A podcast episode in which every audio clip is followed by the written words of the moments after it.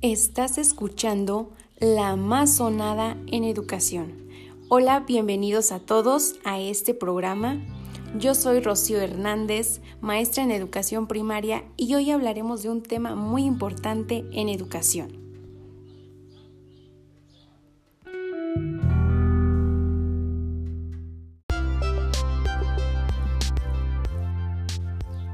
Bien, nuestro tema central es el enfoque didáctico de aprendizaje. ¿Alguna vez te has preguntado tú a qué se refiere esto?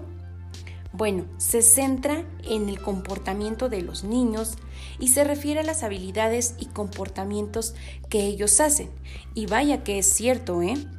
Pues aprenden entre pares, mediante el juego, acostados, con canciones, etc. Pues bien amigos, donde la didáctica se inmiscuye en todo proceso, por lo que es una herramienta para el proceso de enseñanza, es decir, es el arte de enseñar. Y dentro de esta didáctica encontramos la didáctica tradicional, la teología educativa y la didáctica crítica.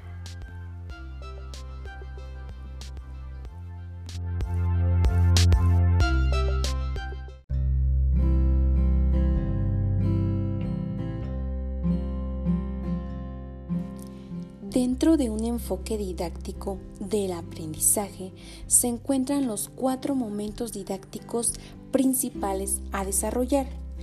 Estas son etapas que buscan lograr un efectivo aprendizaje en los alumnos y que requieren pues de un orden, de una secuencia y de una estructura bien diseñadas.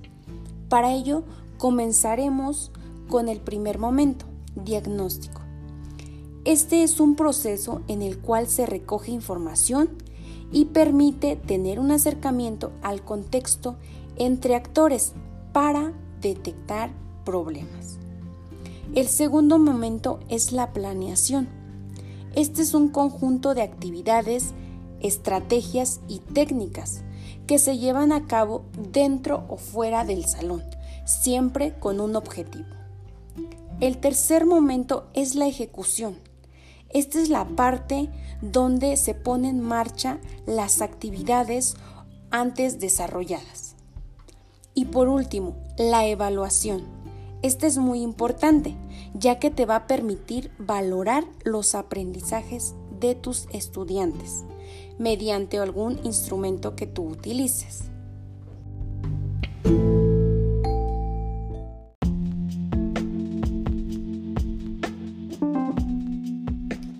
Queridos amigos docentes, debemos tener en cuenta que los momentos didácticos forman parte de los tipos de aprendizaje. Estos son un proceso a través del cual el ser humano adquiere o modifica sus habilidades, conocimientos, destrezas o conductas. Para ello, estos tipos de aprendizaje pueden servirle como orientador al docente en el proceso de enseñanza-aprendizaje ya que debemos tener en cuenta que no todos los niños aprenden de la misma manera. Por ello, la importancia de hacer un buen diagnóstico. De tal manera se va a describir brevemente los tipos de aprendizaje que hay. Para ello se encuentra el implícito. En este el alumno es capaz de aprender sin prestar atención, ocurre sin darnos cuenta prácticamente. El explícito, el aprendizaje tiene intención de aprender y es consciente. El asociativo, el aprendizaje es común, el sujeto aprende por asociación.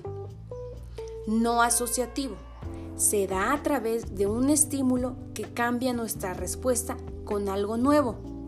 El significativo, este es activo, constructivo, duradero. El aprendizaje es enriquecedor, caracterizado por la recolección de información cooperativo. Aprenden de forma cooperativa, apoyándose todos en sus conocimientos, ya sea entre pares. El emocional, proceso por el mediante el cual las personas adquieren conocimientos y habilidades.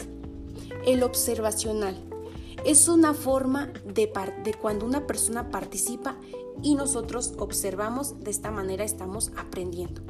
La experiencia Este se da a través del ensayo y error. Por descubrimiento, aprende a través de la intención y se cuestiona sobre lo que aprende. El memorístico fija conceptos en el cerebro. Sin embargo, no es viable utilizarlo más que a lo mejor para fechas, nombres o repeticiones. Suele utilizarse para esto. El receptivo. Este es contrario al aprendizaje por descubrimiento. Los estudiantes son receptores. Y el colaborativo. No tiene nada que ver con el cooperativo, sino que se relaciona en el entorno. Para ello hay otros dos, otros tres más que surgen de nuevas tendencias. Estas dichas tendencias, dichas tecnologías presentan nuevas formas de aprender que ayudan a ofrecer una educación personalizada y de calidad, que se encuentra el inmerso, el online, el e-learning y el social.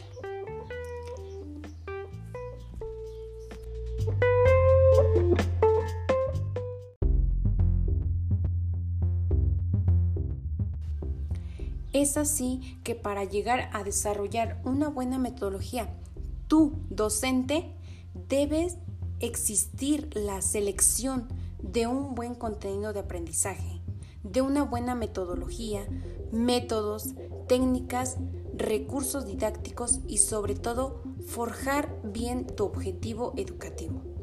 Esto te llevará a familiarizar, a crear un ambiente de aprendizaje que será el espacio y entorno social en donde tus estudiantes interactúen y adquieran conocimientos.